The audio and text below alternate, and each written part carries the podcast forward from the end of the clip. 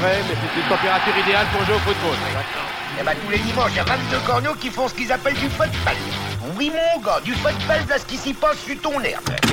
Bonjour à tous et bienvenue sur le 26e épisode de Soyez sympa rejouer. Après Benfica OM 1990 et avant deux autres rencontres marquées par des polémiques arbitrales, nous allons revenir aujourd'hui sur la rencontre entre Chelsea et le Barça, demi-finale retour de la Ligue des Champions 2008-2009. Et vous l'avez donc compris, c'est le fameux match de la fucking disgrace de Didier Drogba. Avant de vous détailler le programme complet, petit tour de table avec autour de moi trois chroniqueurs pour refaire le match. Numéro 10 de Genside, il excelle en calipédie, en quiz de 7 secondes et en morning routine. Bonjour Yannick Mercieris. Bonjour Yann Crochet, quelle belle utilisation du, du mot calipédie. Bravo. N'est-ce pas? Ah, Magnifique. Analyste vidéo et podcasteur, il nous fera une belle palette tactique de la course de Michael Balak aux côtés de l'arbitre à la 95e minute. Bonjour Florent Tognetti. Salut Johan, salut à tous. Il était à Stamford Bridge ce soir-là. Vous le retrouvez sur RMC Sport, ESPN ou encore BT Sport et il a décidé de quitter le pays de la gastronomie pour rejoindre l'Angleterre et son hasard culinaire. C'est donc un homme très très courageux. Bonjour Julien Laurence. salut Johan, salut à tous et notre hôte du jour. Il est journaliste, podcasteur, mais surtout un fervent opposant au VAR. Et pourtant, ce match est peut-être le seul moment de football qui pourrait peut-être lui donner envie de changer d'avis. Bonjour, Johan Crochet. Salut Yannick. Eh ben, même pas. Sache même, même pas. Pour moi, ça fait partie de l'histoire et, sans ce problème, eh bien, on ne parlerait pas de cette demi-finale Chelsea-Barça comme un match de légende. Donc, pour moi, c'est hors de question. Alors, vous en avez l'habitude, à chaque fois qu'on revient sur un match de, Coupe d'Europe, de, Coupe du Monde ou d'un Euro, on, on, débute toujours par euh, le rappel, le parcours des deux équipes. Alors du côté de Chelsea, ce qui est bien, euh, Flo, c'est que bah, as un, souvenir précis, puisque euh, Bordeaux euh, était dans le groupe de Chelsea avec aussi la Roma et, et Cluj.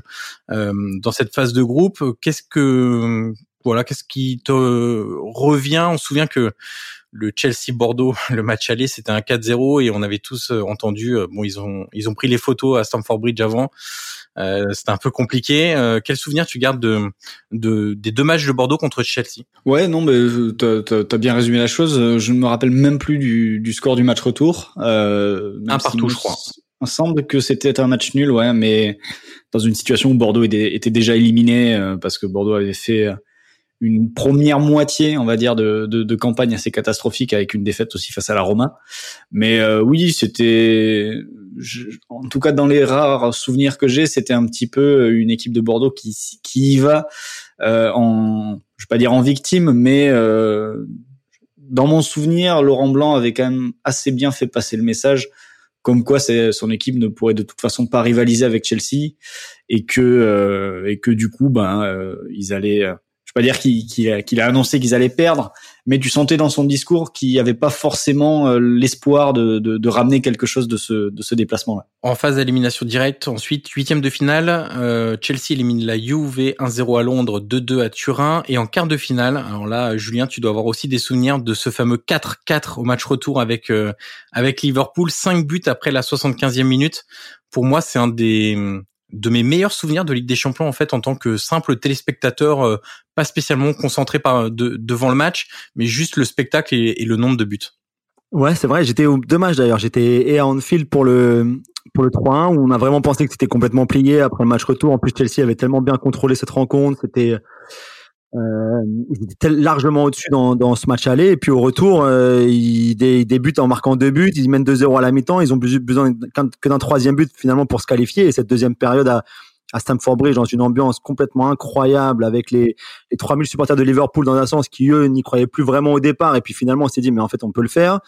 Et puis le, le reste, donc les, les 34 000 supporters de Chelsea qui, qui restaient à Stamford Bridge, qui eux s'y sont remis à y croire en seconde période, c'est vrai que c'était un match incroyable. Il y, a, des buts de fou. Je me rappelle d'un Steven Gerrard assez phénoménal en première période.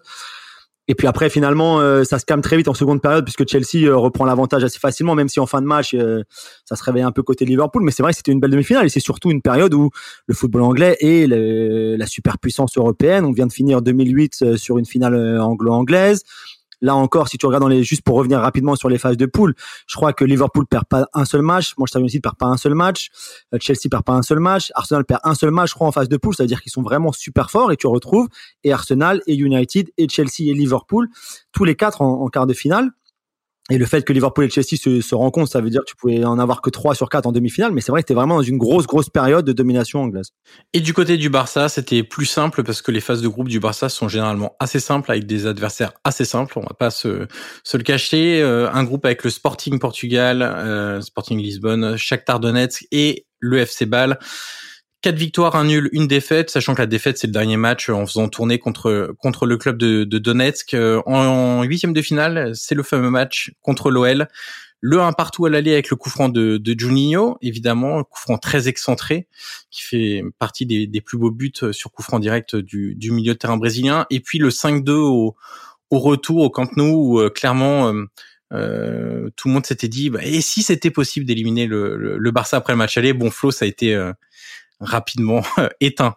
Oui, et euh, est-ce que c'est sur ce, sur enfin à l'occasion de ce match-là que qu'il y a cette fameuse vidéo de Bernard Lacombe euh, qui vérifie les dimensions du Nou Camp euh, en disant ah il paraît que le terrain est plus grand. Ah ben non, c'est le même terrain en fait. Donc, donc pourquoi pourquoi ça nous gênerait puisque c'est c'est le même terrain à l'arrivée? Ouais. il me semble que c'était sur ce, cette confrontation là. Ouais. Et puis en quart de finale, le Barça élimine le Bayern. On score euh, net et sans appel 4-0 au, au, Camp Nou. Euh, encore une fois, euh, j'avais regardé le, du coup les compos et, le résumé de ce match. Alors il y a 4-0 à la mi-temps hein, du coup, mais la défense du, du Bayern, bon c'est vrai que se présenter en quart de finale contre le le Barça de Guardiola, alors de mémoire, c'était Massimo Odo arrière droit.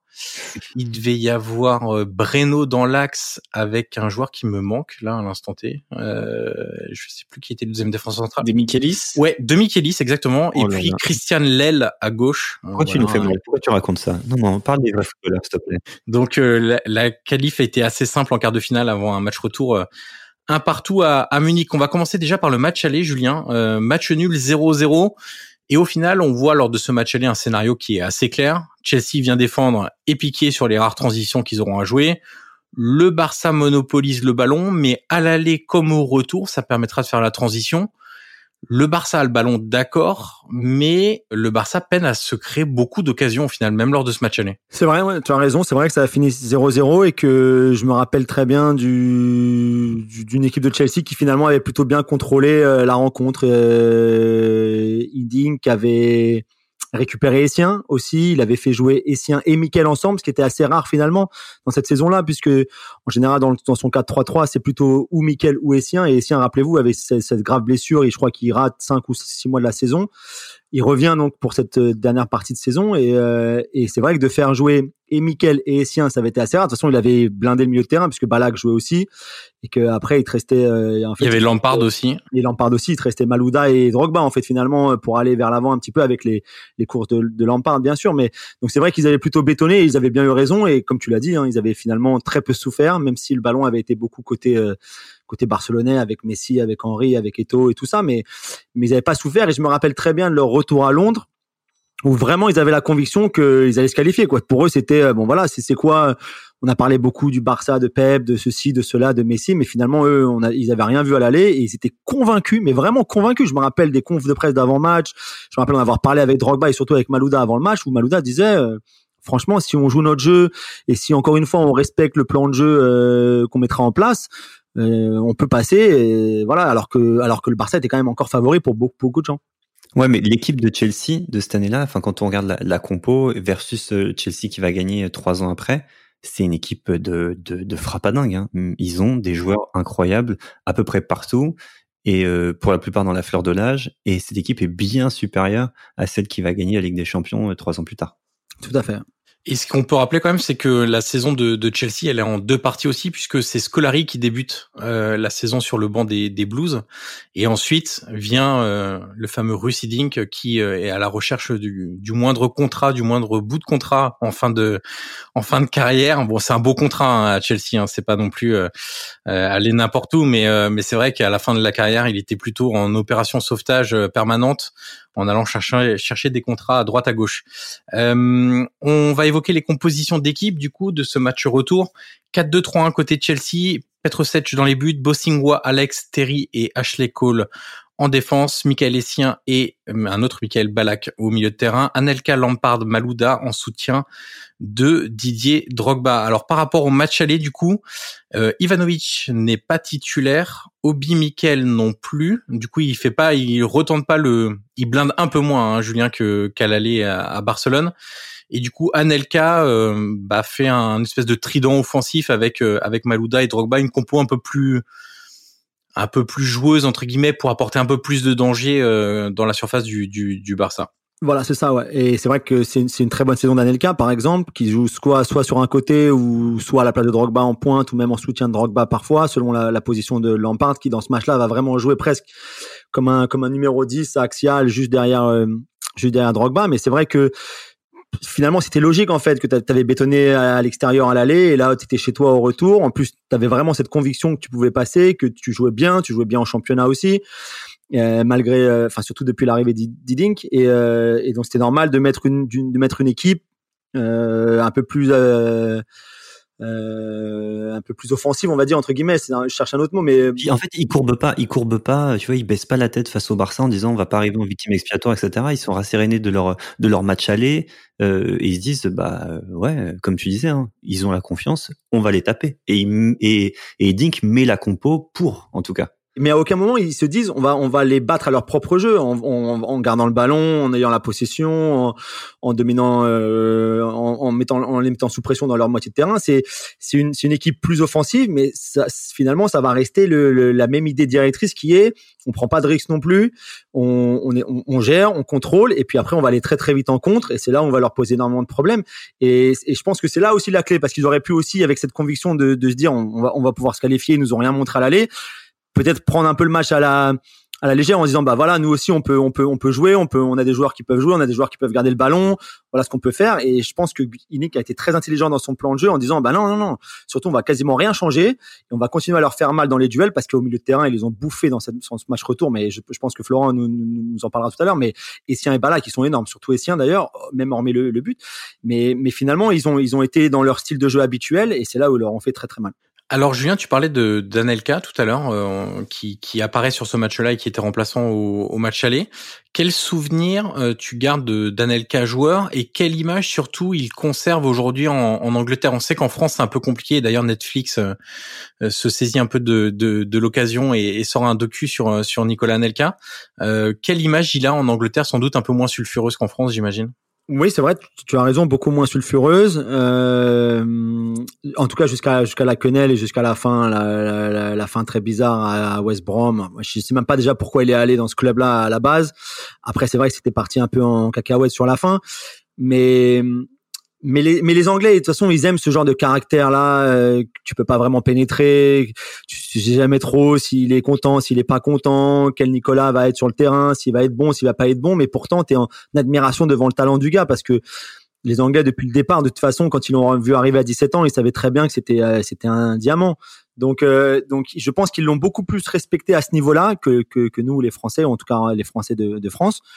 Et, son image a toujours été très bonne. Et puis à Chelsea, c'est vrai que il est, il est très bon et surtout cette saison-là, il, il est, il, fait pas de vagues, il y a, pas de controverse, il y a pas de polémique, il s'entend bien avec tout le monde, euh, il est très heureux à Chelsea, c'est un club finalement qui lui, qui lui convient bien. Euh, T'as pas quelqu'un comme Arsène Wenger qui je pense à un moment a pu l'étouffer un petit peu euh, en plus il était très jeune à l'époque d'Arsenal euh, même même à Liverpool avec Houillet qui lui a fait quand même qui lui a bien fait à l'envers alors qu'il aurait dû signer il aurait dû rester tout était tout était euh, d'accord et là, je pense qu'il a trouvé un club qui finalement lui, lui correspond bien. C'est un peu bling bling, euh, comme ça, tu le regardes de l'extérieur, un peu comme un LK, mais à l'intérieur, c'était aussi un club un peu famille où les joueurs, euh, il y avait une très bonne ambiance dans le vestiaire, que ce soit avec Terry et Lampard, mais aussi avec Drogba. Il était proche de tous ces gens-là. Et, je pense que finalement, c'était le club qu'il lui fallait à ce là sa carrière pour vraiment qu'il puisse donner. Euh... Et plus t'en parles comme ça, et alors je sais pas si l'analogie va être bonne ou pas, mais je trouve qu'il a ce, ce petit côté, la différence entre l'image qu'on en a en France et l'image qu'on a à l'étranger, il a toute proportion gardée bien sûr, ce petit côté canto en fait que les Anglais ont adoré, que les Français ont eu du mal à cerner, le fait d'être hum, évidemment un joueur d'exception, mais d'avoir un caractère, d'être à part, d'être à la fois hyper euh, hyper enfermé, parfois hautain, mais finalement très apprécié euh, de son entourage proche, etc. Je trouve qu'il y a un, petit parallèle. Alors, je sais pas si euh, en Angleterre on, le voit encore comme ça ou, pas du tout, mais je sais pas. C'est en tout cas comme ça en écoutant ta description, c'est l'image qui m'est venue qui m'est venu comme ça en tête. Ouais, t'as tout à fait raison. C'est vrai. Alors, il a pas eu le, le palmarès et puis il a pas changé le, le football anglais comme comme Kanto, mais t'as tout à fait raison. C'est ça. Et mais les Anglais, ils sont fascinés par par ces gens-là parce que finalement, eux, ils en ont ils ont jamais vraiment eu des joueurs comme ça, de ce genre de caractère-là. Euh, des talents bruts en fait. C'est ce côté vraiment genre exceptionnel, le diamant, vraiment le mec où tu dis waouh, il a un truc, il a besoin d'être façonné et et nous les Anglais, ben, on n'a peut-être pas ce, ces talents-là et donc du coup il y a, il y a aussi ce truc-là. C'est vrai, et puis surtout avec aussi la personnalité euh, impénétrable complètement. Ça veut dire que tu connais rien du mec. Mais Thierry Henry était pareil finalement. Les Anglais ont jamais vraiment su qui il était, comment il était, c'était, dans sa vie privée, ce que c'était. Enfin, il y, a eu, y a des choses sur sa vie privée, mais mais Cantona, Anelka, c'est pareil. Henry, c'est pareil. Et cette fascination, elle venait du talent, bien sûr, incroyable que, que ces trois-là avaient, mais aussi du fait que les Anglais étaient fascinés par les personnalités, de, de pas pouvoir euh, entrer un peu, savoir euh, Wayne Rooney par exemple. Ben voilà, les Anglais ils savent tout de Wayne Rooney. Il y a, y a aucun secret. Voilà, tu, tu connais tout, même avec. C'est le pays des tabloïds quand même, tu vois. C'est le pays de la presse qui qui va chercher tous les détails les plus croustillants et donc forcément quand tu les as pas, bah t'as envie de les. Et je pense que ça a vraiment fasciné les Anglais. Et avec Anelka c'est pareil. Alors après, il y a forcément un moment où tu détruis un peu la statue du mec que tu avais construite, que donc ce soit euh, même même Thierry à un moment, euh, Anelka bien sûr, Cantona aussi, puis il y en a il y en a eu d'autres, et il y en aura d'autres après. Mais c'est vrai qu'il y y a longtemps eu une fascination avec Anelka euh, sur euh, ce joueur au talent incroyable, mais finalement, dont les Anglais connaissaient, connaissaient très peu de choses. Du côté du Barça, 4-3-3 euh, classique, Flo, Valdez, Dani Alves, Piqué, Yaya Touré et Abidal. Alors c'est pas la première fois qu'on fait un, un qu'on rejoue un match du Barça avec Yaya Touré en, en, défense centrale. Busquets, Xavi et Seydou Keita au milieu de terrain, Messi, Eto, Iniesta. Euh, par rapport au match aller, Henri pas titulaire, Rafael Marquez non plus. Du coup, Busquets qui est encore assez jeune à ce moment-là euh, intègre le 11 et Keita aussi au, au, milieu de terrain parce que Yaya Touré euh, passe derrière. Euh, Flo en, en petit focus comme ça rapidement avant de passer au match la relation Dani Alves Messi côté droit. Euh, alors en préparant l'émission, je t'avais dit que, que Alves était le le passe le, le meilleur pourvoyeur de ballon entre guillemets ou de passes décisives euh, de, de Messi de, de toute sa carrière au, au Barça et de très loin derrière. Euh, il y avait effectivement un côté, bah, ils ont fait beaucoup de saisons ensemble, donc c'est logique. Ils sont un peu dans la même sphère entre guillemets, mais c'est aussi deux joueurs qui techniquement euh, s'entendaient parfaitement. Oui, ça, ça parle le même, le même football et, euh, et, quand tu parles de ces deux-là, tu peux aussi ajouter Xavi qui, qui complétait le triangle, le triangle côté droit, alors triangle de base, euh, sauf que sur ce match-là, au coup d'envoi, euh, ce triangle n'existe pas parce que Messi joue en pointe et c'est Eto qui joue côté gauche. C'est la petite surprise quand on redécouvre la compo, mais on en, je détaillerai ça tout à l'heure. Mais c'est vrai que euh, que cette relation Alves Alves Messi, c'est quelque chose de qui a fait le Barça pendant des années et des années. Et même quand Alves commençait un petit peu à se perdre euh, défensivement, il restait quoi qu'il arrive sur le terrain parce que cette entente-là est ce qu'il était capable de faire avec Messi et quelle que soit la zone où se, situait Messi, eh ben ça, ça permettait forcément au Barça d'être dangereux à un moment donné.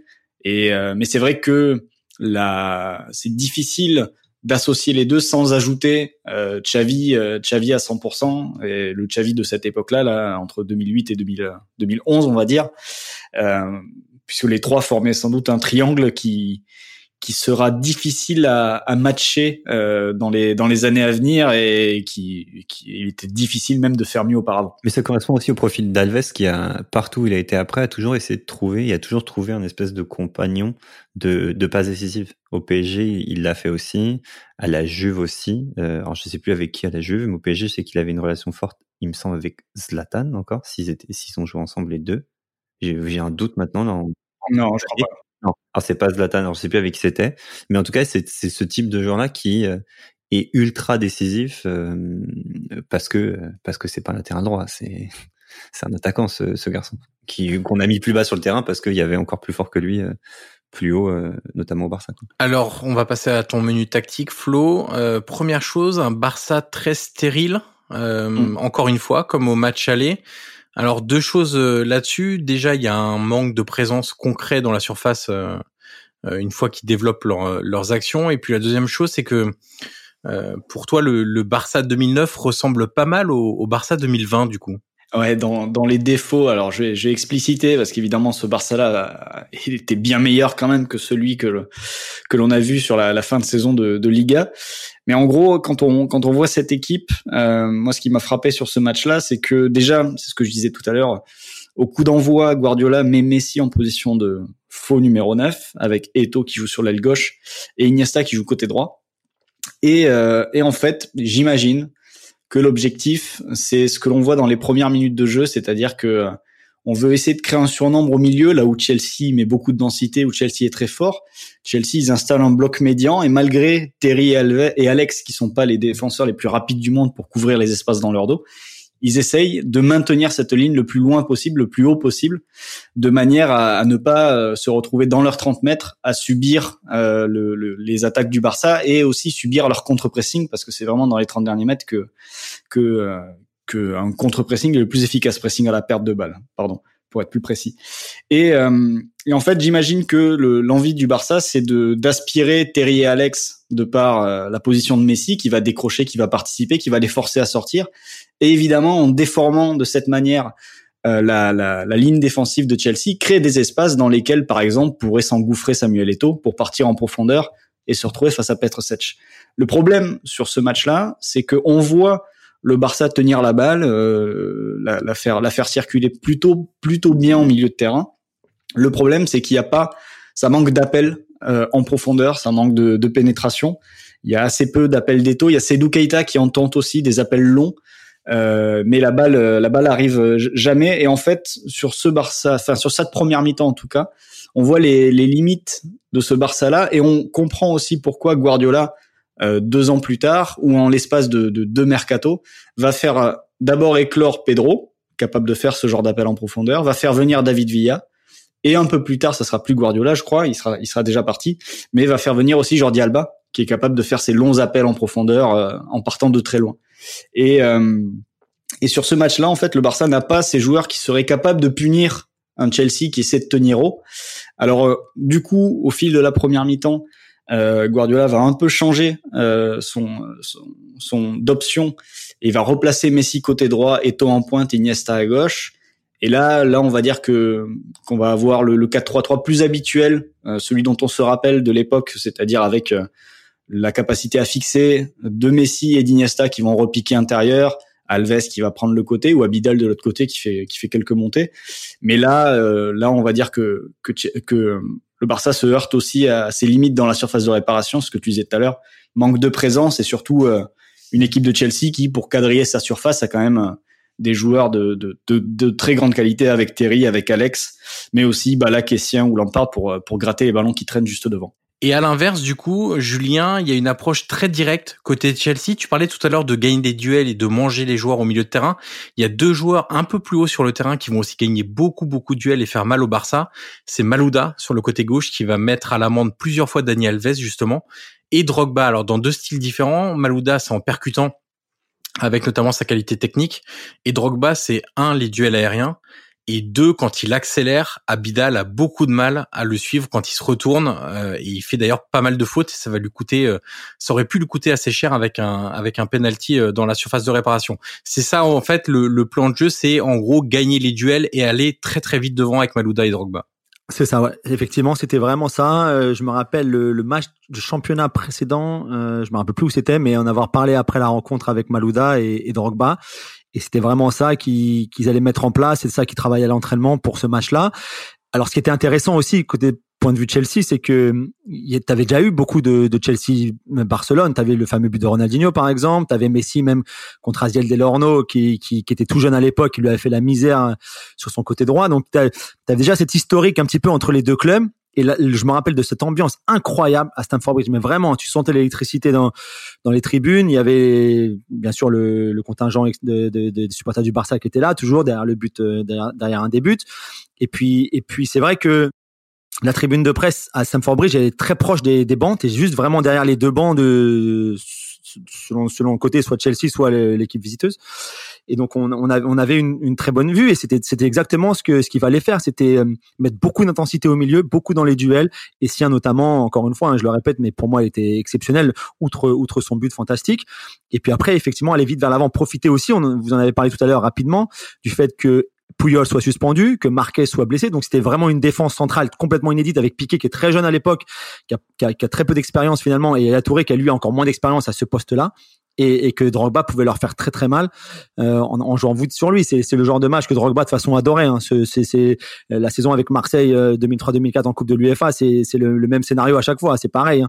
Et là, c'est exactement la même chose. Et, et, il est très très fort. Et d'ailleurs, je pense, Flo, je, je pense que tu allais peut-être en parler après, mais de le faire sortir à la 71e ou 72e minute, pour moi, c'était le plus grosse erreur de Hiddink dans ce match-là. Je pense que s'il reste sur le terrain tout le match, euh, Chelsea gagne, il se qualifie, il y a même pas de problème. Je comprends toujours pas aujourd'hui pourquoi il l'a sorti si tôt dans la rencontre. Mais messieurs, avant de continuer, nous arrivons à la mi-temps de notre épisode. C'est donc le moment de laisser place à notre partenaire. On se retrouve juste après. Alors euh, moi, Julien, sur, quand j'ai revu le match, j'avais l'impression qu'il était un peu blessé. Euh, parce qu'il sort à un moment donné se faire soigner, il revient, il, ouais. a, il a un peu de mal, il trottine, etc.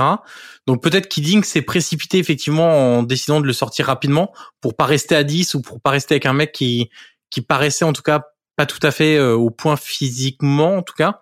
Euh, ça peut peut-être expliquer le truc, mais clairement il y a un avant euh, sortie de Drogba dans ce match-là et un après un, un, après qui est totalement différent. Et, surtout qu'il le remplace par Belletti en plus. Donc tu fais sortir ton attaquant qui qui qui est, qui est largement au-dessus, qui, qui domine tout le monde, euh, qui aurait pu avoir effectivement, tu l'as dit, un penalty, qui aurait dû marquer en début de seconde période où il fait le crochet et après il frappe pied gauche n'importe comment euh, sur Valdez.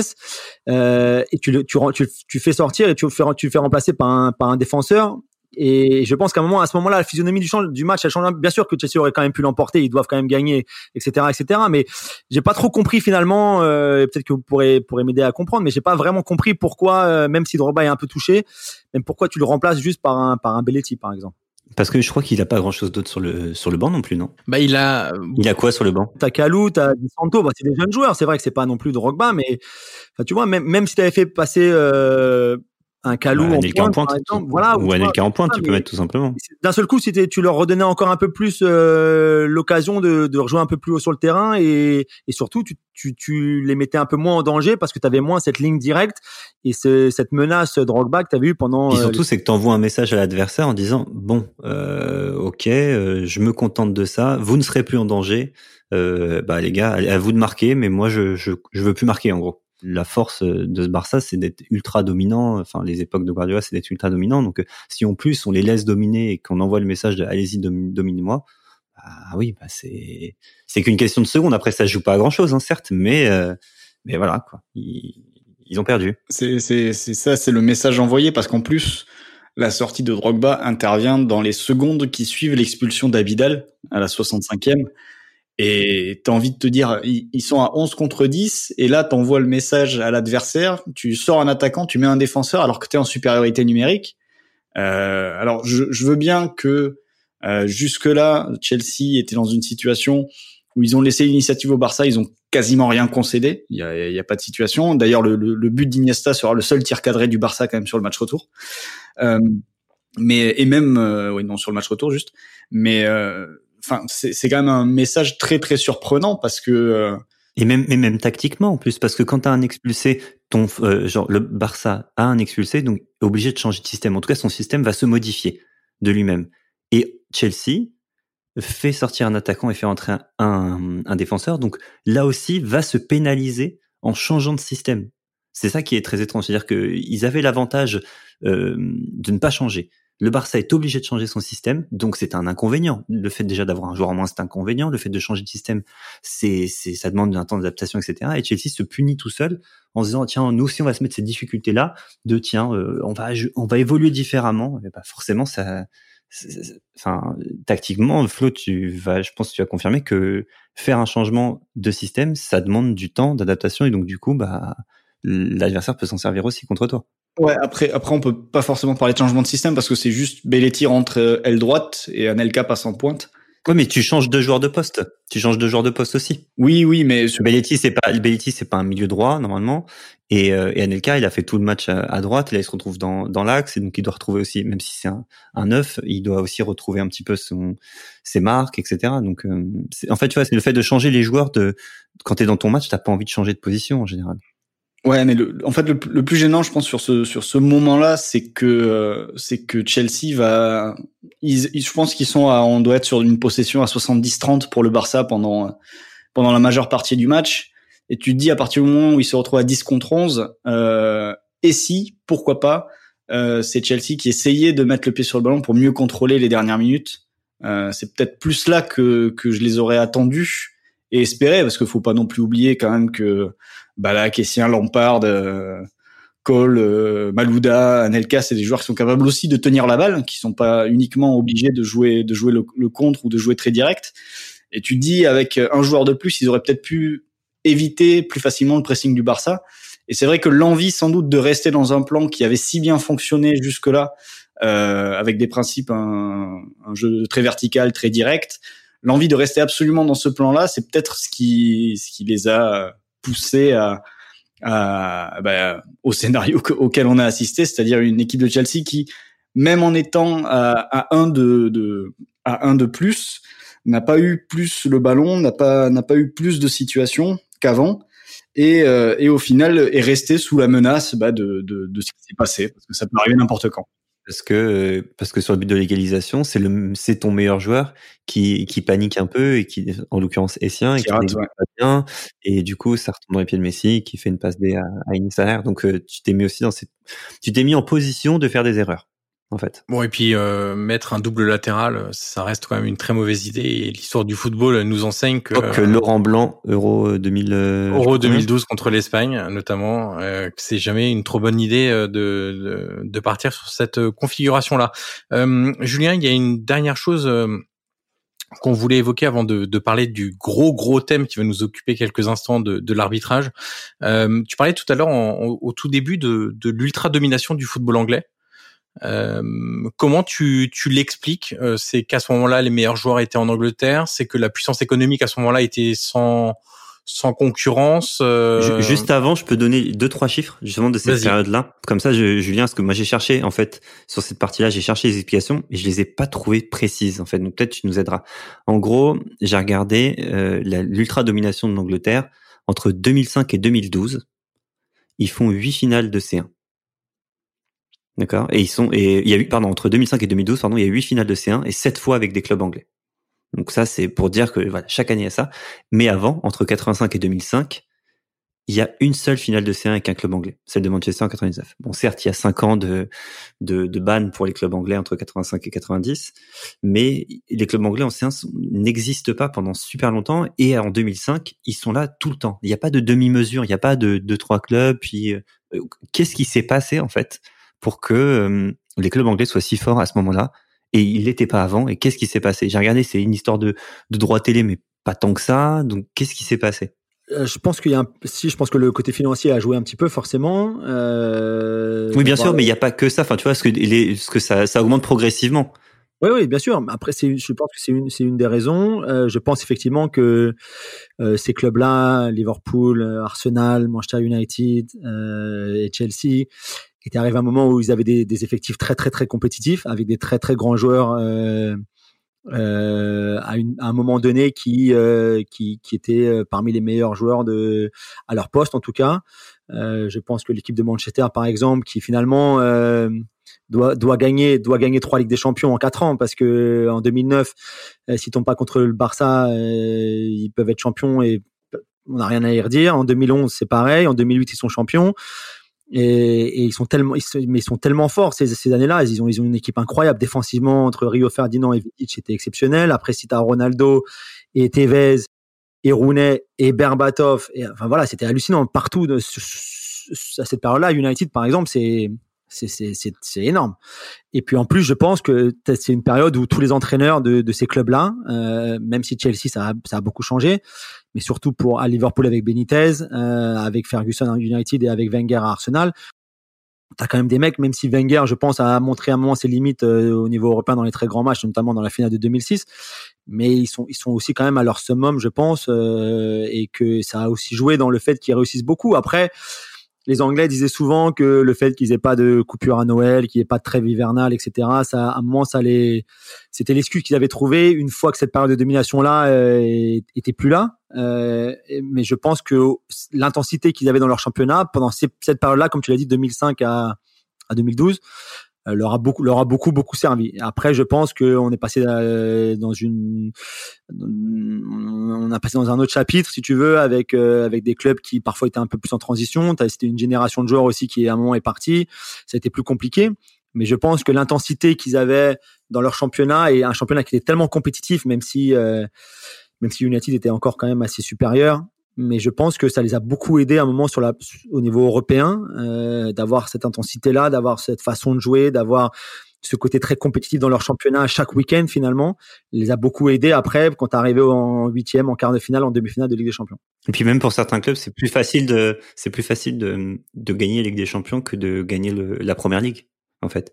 Euh, évidemment, Liverpool euh, pourrait euh, pourrait en parler, mais c'est un peu ça. On a l'impression que pour certains clubs anglais, donc ce qui peut expliquer aussi la disette pendant des années, c'était euh, la première ligue euh, avait quasiment plus d'attrait que, que la Ligue des Champions. Puis peut-être qu'après ça a changé avec l'arrivée peut-être de plus de joueurs étrangers en première ligue, qui fait que ça a redonné un petit peu ces, cette envie de, de la conquête d'Europe. Enfin, je ne sais pas si c'est lié à ça, hein, j'ai pas de chiffres. Et puis aussi, il ne faut pas oublier non plus que le reste de l'Europe est, est, beaucoup moins fort. Que on parlait du Bayern tout à l'heure, ils avaient quand même des joueurs en bois jusqu'à jusqu'à ce que jusqu'à ce qu'ils arrivent à construire ces belles équipes de, qui vont gagner la, la Ligue des Champions en 2013. Mais avant ça, c'est quand même très moyen. La Juve que, que Chelsea élimine cette année-là en 2009, c'est aussi très moyen. Et puis elle revient de, elle revient du Calciopoli avec un séjour en Série B. exactement. Le Real, c'est aussi, c'est une période où le Real, par exemple, ne, ne va jamais plus loin que les huitièmes de finale. Donc c'est vrai que tu as, aussi profité du fait que les gros clubs dans les autres championnats, eux, n'étaient étaient loin de leur meilleur niveau, euh, comme comme ça peut l'être par exemple maintenant. Et c'est là aussi où tu en as profité pour être très très fort. On passe à l'arbitrage, gros gros chapitre de ce match-là. euh, notre notre ami Tom Övrebro, euh, le, le, Norvégien. Alors déjà première question, Julien, euh, est-ce que tu as senti monter euh, la tension, l'agacement, euh, la nervosité tout au long du match, comme nous on a pu la ressentir euh, en revoyant le match à la télé? Parce que toi tu y étais, hein, on est d'accord. Toi tu y étais au match. Ouais, mhm. j'étais. Alors tout à l'heure, j'ai parlé un peu de l'électricité qu'il y avait de cette ambiance complètement électrique en, début de match. Sincèrement, les supporters de Chelsea, euh, c'est des, très bons supporters. C'est pas, euh, pas la folie non plus, euh, mais c'est vrai que cette période-là, et je me rappelle très bien, et du quart de finale contre Liverpool dont, on a parlé tout à l'heure, et de ce match-là en retour, c'était, vraiment, c'était une très très très très grosse ambiance. Et pourtant, il y a 38 000 spectateurs, mais c'était vraiment tu sentais que c'était c'était chaud et tu sentais très bien qu'à un moment ça pouvait basculer sur une erreur d'arbitrage, que ça pouvait basculer sur un sur un joueur qui supporte un peu mal la pression, qui met un coup, qui prend un carton rouge. Voilà, tu sentais qu'il pouvait se passer quelque chose quand même à ce niveau-là, autre que sur le terrain euh, à 11 contre 11, etc., etc. De là à ce que euh, fasse autant d'erreurs, franchement, jamais j'y aurais cru. Euh, sincèrement, en début de match, je me rappelle pas. J'ai regardé le match en entier là hier pour préparer l'émission. Je, je me rappelle pas même je, je, je, le sens pas nerveux, je, je sens, je, le sens, je sens plutôt bien. Mais, mais c'est vrai que c'est une des pires performances de, de, de l'histoire d'un arbitre. Quoi. Je, je me rappelle pas moi avoir été dans un match en direct comme ça au stade et avoir vu, euh, avoir vu quelqu'un euh, faire autant d'erreurs. Alors il y a, peut-être deux situations qui sont assez claires euh, sur ce match-là, en tout cas qui prêtent pas trop à discussion. La première, je pense, c'est l'obstruction dans la surface de Daniel Alves sur Malouda, parce qu'elle est bien dans la surface, elle est un bon mètre dans la surface. Euh, en plus, euh, quand on revoit le match, il y a la caméra derrière le but à ce moment-là, donc c'est derrière le but de Petrosec, avec un gros zoom, on voit que l'arbitre a clairement la vue parfaite, il a 15 mètres de l'action, personne pour le gêner. Euh, mais, mais Alves arrête Malouda, ça commence un mètre dans la surface de réparation. Il donne un coup franc excentré, c'est quand même pas tout à fait pareil, même si Drogba au final se crée une grosse occasion sur cette euh, action-là. Et puis la deuxième, c'est la main de Piqué, qui est sans doute euh, l'erreur la plus manifeste, Flo, de, de, de ce match-là. Ouais, la main de Piqué, ça me paraît, ça me paraît être la pire parce qu'il y a il y a les deux, euh, il y a les deux duels avec Yaya Touré. D'abord le premier de Drogba et l'autre d'Anelka où, euh, enfin, Yaya Touré a du mal. Tu sens qu'il a du mal à défendre ce, ces situations. Mais tu vois, les, deux s'accrochent. Il y a des bras qui s'enroulent les uns autour des autres. Et puis surtout, l'action se poursuit. Je pense que tu peux siffler faute, mais à 30 mètres du but. Et tu sens peut-être aussi que Drogba et Anelka poursuivent jusque dans la surface pour aller chercher le penalty. Euh, ce qui, ce qui est de bonne guerre, hein, c'est le jeu, mais mais ces deux actions-là me paraissent plus limites, alors que la main de Piqué, ouais, c'est assez compliqué de, de, de, ne pas siffler. Alors je pense sur la main de Piqué, si on revoit le ralenti, que l'arbitre ne la voit pas forcément, parce que je crois qu'il y a Piqué qui est bien entre l'arbitre et le et la main, quoi. Mais dans cette situation-là, euh, son assistant normalement doit être en mesure de la voir et la signaler. Et il me semble d'ailleurs que Ovrebo jette un coup d'œil à son assistant à ce moment-là. Euh, mais bon, euh, après il y a la dernière main aussi sur la toute dernière action et, et le tir où où Balak explose sur l'arbitre sans le toucher. Mais euh...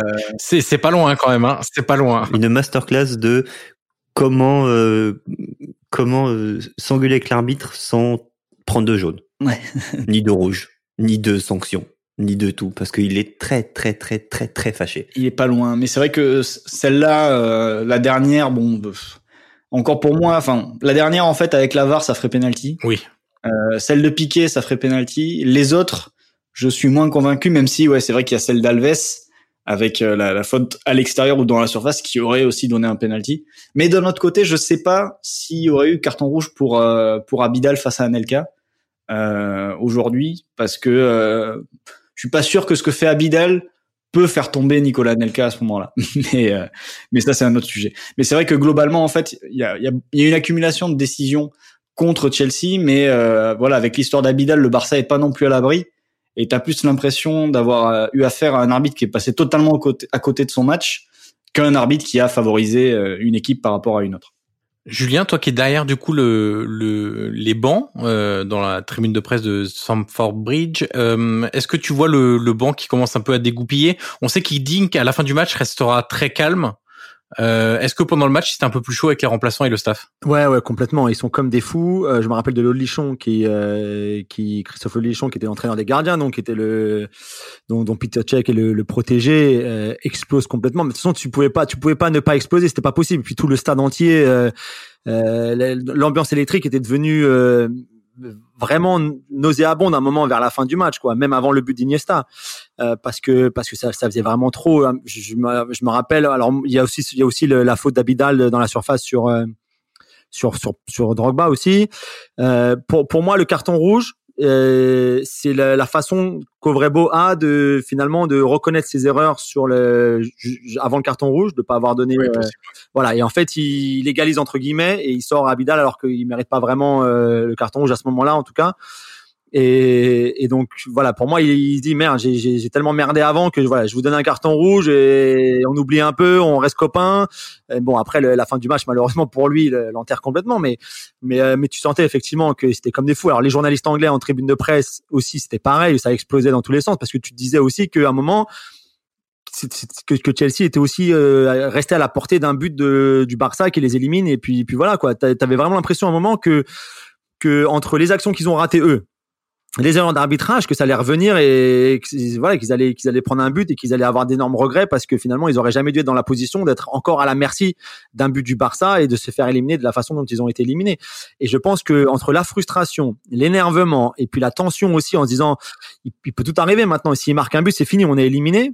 Et je pense que l'amalgame de tout ça a fait que c'était une ambiance complètement incroyable et, et, et après le but d'Iniesta, je me rappelle très bien, j'étais j'étais avec les avec les certains journalistes euh, espagnols, notamment les radios espagnoles, et donc on avait en fait les supporters de Chelsea qui étaient euh, donc qui n'étaient pas les plus ultra entre guillemets, mais qui étaient euh, qui étaient côté terrain, juste à côté, avec finalement euh, rien pour nous protéger nous de eux et ils, ils, crachaient sur les Espagnols, ils essayaient de leur prendre leurs ordinateurs, de arracher les micros, c'était incroyable, c'était des, des, scènes surréalistes que j'avais jamais vu avant, mais tu avais tellement de frustration chez les supporters aussi. Finalement, ce que Drogba il exprime, c'est ce que tous les supporters de Chelsea ont ressenti à ce moment-là aussi, ce soir-là. Alors tu parles de, de la scène avec Drogba, euh, coup de sifflet final, tous les joueurs évidemment viennent contester auprès de, de l'arbitre norvégien. il y a le regroupement tout autour de lui, Drogba qui pète un plomb, qui est obligé d'être maintenu et retenu par plusieurs coéquipiers, notamment Hiddink qui vient essayer de le calmer. Il balance son It's a fucking disgrace devant la caméra. toi derrière, il y a, donc il y a tout cet attroupement, cette euh, voilà ce, ce, gros moment, ce gros nœud de tension euh, sur le terrain. Toi après tu pars en, en conf de presse, euh, Julien, et tu assistes à un, à un receding plutôt plutôt calme en fait, beaucoup plus calme que ses joueurs. Complètement. C'était vraiment incroyable. Si tu considères la façon dont tu as été éliminé, alors que c'est un match où tu es Enfin, je pense que sur les deux matchs, y a, pour moi, Chelsea doit se qualifier. Il n'y a pas photo. Encore une fois, on rappelle que la saison précédente, ils sont, ils sont en finale, qui perdent pour euh, pour 5 cm sur le penalty de John Terry qui glisse et qui touche le poteau. Sinon, ils sont champions d'Europe. C'est une très grosse équipe. Euh, c'est et là, tu te fais éliminer de cette façon-là, alors que tu mérites vraiment de te qualifier.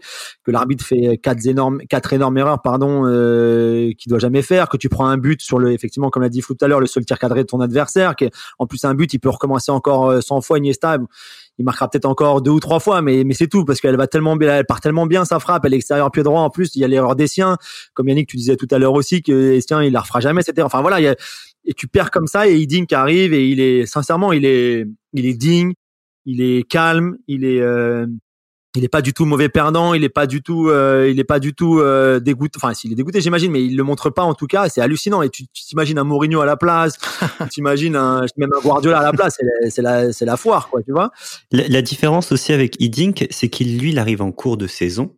Donc, je dis pas qu'il est moins impliqué, mais il est peut-être pas dans le projet Chelsea Ligue des Champions. Pour faire un parallèle, c'est la soif de victoire de Chelsea en Ligue des Champions elle était énorme, et j'imagine qu'elle est encore un peu aujourd'hui, mais elle était énorme parce que c'était le nouveau riche et qu'ils avaient dit on veut gagner avec des champions et on la veut, on la veut. Comme le PSG aujourd'hui une soif énorme de Ligue des Champions, il n'y arrive pas, il n'y arrive pas. Chelsea s'est cassé les dents pendant pendant dix piges, euh, je sais plus combien de temps d'ailleurs, avant de gagner cette, cette Ligue des Champions là. Donc euh, au sein du club de Chelsea, c'était plus important de gagner cette Ligue des Champions que de gagner une première ligue parce que c'était aussi dire voilà on est les meilleurs, on a réussi. Ils ont été très critiqués parce que justement nouveau riche. Donc il y a une il y a une histoire très particulière de Chelsea avec la Ligue des Champions pendant cette période-là aussi. Donc, ce qui peut expliquer, euh, et des mecs comme Drogba qui sont aussi fous, euh, parce qu'il adore le club, hein, évidemment, c'est un joueur qui est, qui est marqué, euh, marqué Chelsea aussi.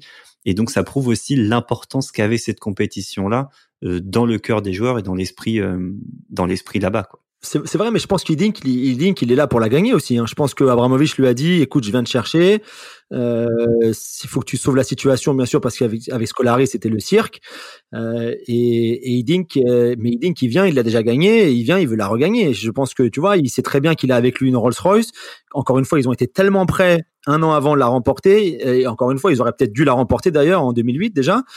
Et là, il se dit, euh, voilà, c'est, j'ai l'équipe pour aller au bout, quoi. J'ai l'équipe pour la gagner. Il y a aucun problème. Ils avaient une telle soif de revanche après la finale de 2008, les tirs au but, Moscou, etc. En plus contre United, je pense qu'ils savaient très bien qu'ils avaient tous les ingrédients finalement pour euh, pour pour aller au bout et pour la gagner. Je, je suis persuadé, je suis convaincu que s'ils se qualifient pour la finale et donc ils retrouvent United en finale, je pense qu'ils les explosent. Je pense que vraiment cette finale, non sincèrement, je pense que cette finale à Rome, il est voilà, ils sont, je pense qu'ils gagnent, ils prennent leur revanche et, et de toute façon c'est ce qu'ils voulaient.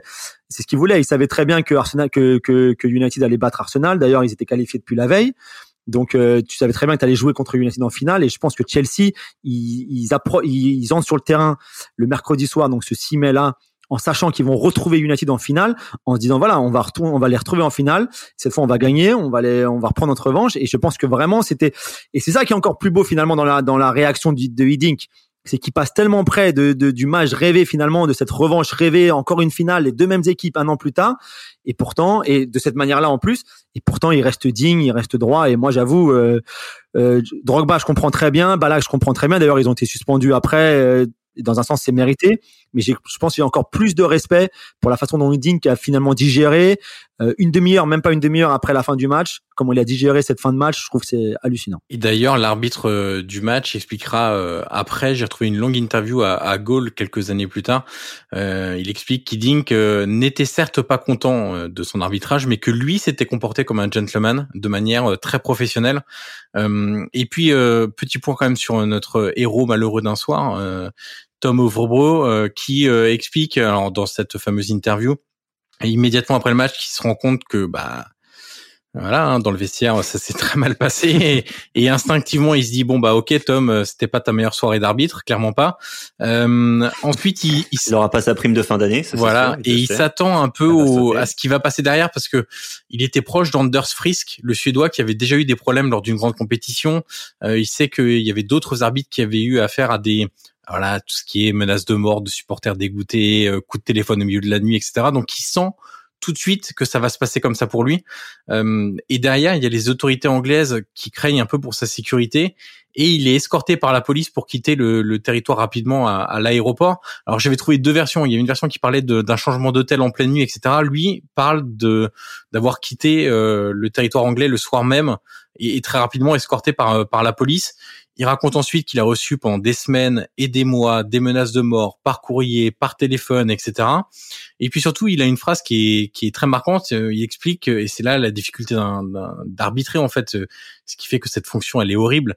C'est, il explique en l'espace de deux heures, je suis passé d'un arbitre international respecté à l'un des plus grands idiots du football international. Euh, comment lui, il, il part de ce match-là, il explique clairement que ça l'a privé de la Coupe du Monde 2010. Euh, il dit sans doute que j'aurais été dans les dix arbitres européens sélectionnés pour cette euh, cette grande compétition. Et il se dit euh, voilà, alors il était un peu en fin de carrière parce qu'il avait plus de 40 ans déjà à ce moment-là, mais il explique que clairement ça a signifié sa, sa fin de carrière et ensuite il a quasiment plus arbitré au niveau européen et il a fini sa carrière dans le championnat norvégien tranquillement entre guillemets et puis à la fin avec un problème physique qui l'a contraint à, à raccrocher un peu le, les sifflets euh, plus rapidement. Ce qu'il faut dire et ce qui est important dans ce type de, de message derrière, parce que nous on est des fous de, de foot, de ballon, des buts, etc. Machin, c'est trop cool. Mais c'est que le football ne serait pas ce qu'il est sans l'arbitre, parce que bah voilà, la meilleure règle du foot, ça reste le hors-jeu et le hors-jeu c'est l'arbitre qui le décide. Voilà, donc c'est un, un acteur, un joueur du match et le fait de voir un mec souffrir comme ça, c'est c'est c'est affreux en même temps, mais bon, ça fait partie du jeu, etc. Et ce qu'il faut, il faut toujours que quand nous on analyse un match ou qu'on le regarde, etc. Je pense qu'on est les premiers à parfois râler dessus, mais vous essayez toujours de garder en tête que que ça reste des humains, que que ça reste des joueurs aussi, et que on, il faut il faut garder vraiment euh, énormément de respect. Et je dis ça pour les plus jeunes, les plus vieux et tout le monde. Hein, c'est de se dire que c'est sans arbitre, le football n'existerait pas et il serait pas le sport aussi incroyable qu'il est aujourd'hui. Et donc oui, certes, ils font des erreurs, mais il y a des attaquants qui ratent des 1 contre 1, il y a des gardiens qui font des boulettes et, et, finalement, bon, pour certains, on leur pardonne pas, mais hum, ça reste comme ça. Et donc, j'imagine, tu vois, le fait, le mec, il raconte que sa carrière s'est brisée en, en, en un soir, quoi. C'est affreux. Je trouve ça affreux pour. Cette intervention a été sponsorisée par le concours Miss France. Euh, merci. la guerre c'est mal et, et la paix c'est Non mais non pas du tout. Mais non mais ce que je veux dire c'est que c'est vraiment c'est de considérer en fait euh, l'arbitre comme un footballeur en fait à part entière et pas de l'exclure du, du monde du football. Ce qu'on fait trop souvent en tout cas, je trouve. Alors Julien, tu parlais des, conséquences pour Chelsea. Euh, Drogba prend alors d'abord six matchs et ensuite c'est réduit en appel. Il prend cinq matchs de suspension, dont deux avec sursis. Bon pour euh, tout, hein, euh, insultes, euh, attitude menaçante, le fucking disgrace à la télé, etc. José Bossingua prend trois matchs de suspension, dont un avec sursis pour insulte et pour avoir qualifié tout de suite en après-match l'arbitre de voleur. Euh, voilà, des genres de, de déclarations qui qui qui passent assez mal, pardon, au niveau de l'instance européenne. Et alors, quand même, ma grande surprise, c'est que Balak ne prend rien. Alors Flo, tu disais il l'a pas touché, mais alors, si on parle de de d'attitude menaçante, quand même Balak sur sa course en fin de match, euh, c'est quelque chose. Et lui ne prend ne prend absolument rien. Et Chelsea prendra 100 000 euros d'amende pour le comportement des joueurs et les jets de projectiles de supporters à la fin du match. Je t'en parlais euh, euh, tout à l'heure, Julien. Euh, les, les, jets de projectiles sur les supporters et sur la pelouse euh, sont assez mal passés euh, du côté de l'UFA. Ouais, c'est ça. Mais après, c'était une scène, c'était une scène de bataille de rue, quoi. Dans le stade, c'était du grand n'importe quoi. Je te dis, moi, les, les, les, les, pauvres journalistes espagnols qui eux euh, avaient rien demandé finalement, tu vois, ils, ils, ont ils ont vu le match comme nous. C'est pas de leur faute si l'arbitre a fait n'importe quoi. C'est pas de leur faute si si Iniesta marque à la fin. Enfin voilà, tu vois. Et pourtant, ils ont été agressés la moitié à moitié agressés par les supporters de Chelsea. C'est vrai que c'était incroyable. Et moi, j'envoie mon papier pour le Parisien. Je, vais, je vais voir les joueurs en zone mix. Je me rappelle que Anelka, par exemple, dit à un moment où Malouda, que sur la main de Piqué notamment, je voulais rajouter tout à l'heure, Piqué s'arrête même. Même Piqué sait qu'il a fait main. Il s'arrête tu vois sur son visage, de toute façon, il sait très bien, il dit l'arbitre il va siffler, c'est obligé. Tellement elle est énorme la main, tu, et, et Malouda me dit, mais même lui il sait, même lui il s'arrête, tout le monde s'arrête, tout le monde le voit, tout le monde s'arrête, et pourtant il siffle pas. Et à minuit, je sors donc pour rentrer chez moi, et je peux, les supporters de, de, de, il y avait des supporters de Chelsea qui attendaient encore dehors à Stamford Bridge en fait le parking est, est en fait sous sous le parking d'un hôtel qui est juste à côté. Et donc les, les joueurs euh, qui prennent leur voiture par exemple euh, sortent. Les, les bus des équipes visiteuses sont juste à la sortie du stade et les arbitres, c'est pareil. T'avais des mecs qui attendaient encore pour voir si Ovrebo allait sortir dans une voiture. Je sais pas s'il est sorti dans, s'il était caché dans un coffre à un moment ou quoi que ce soit, mais c'était, c'était hallucinant. C'était, ils allaient lui faire la peau. S'il si, l'avait croisé, je pense que il lui aurait fait la peau. Et c'est vrai que c'était, c'était, c'était, mais c'était vraiment hallucinant. Et on va finir cet enregistrement par un quiz, Julien. C'est la traditionnelle euh, rubrique de fin. Tu m'avais pas, dit ça quand tu m'avais dit de préparer les. ne t'inquiète pas, je suis toujours le plus mauvais au quiz. Donc ne t'inquiète pas, tu, tu vas pouvoir briller. Alors, on va parler d'un autre Chelsea-Barça. Cette fois-ci en 2006. Nous sommes le 7 mars 2006, huitième de finale retour de Ligue des Champions au Camp Nou. Vous allez devoir me retrouver les 22 joueurs titulaires, enfin en tout cas un maximum, et les quatre remplaçants entrés en jeu. Je répète, c'est en 2006. Barça Chelsea huitième de finale retour donne de un, Ligue des Champions. Ronaldinho.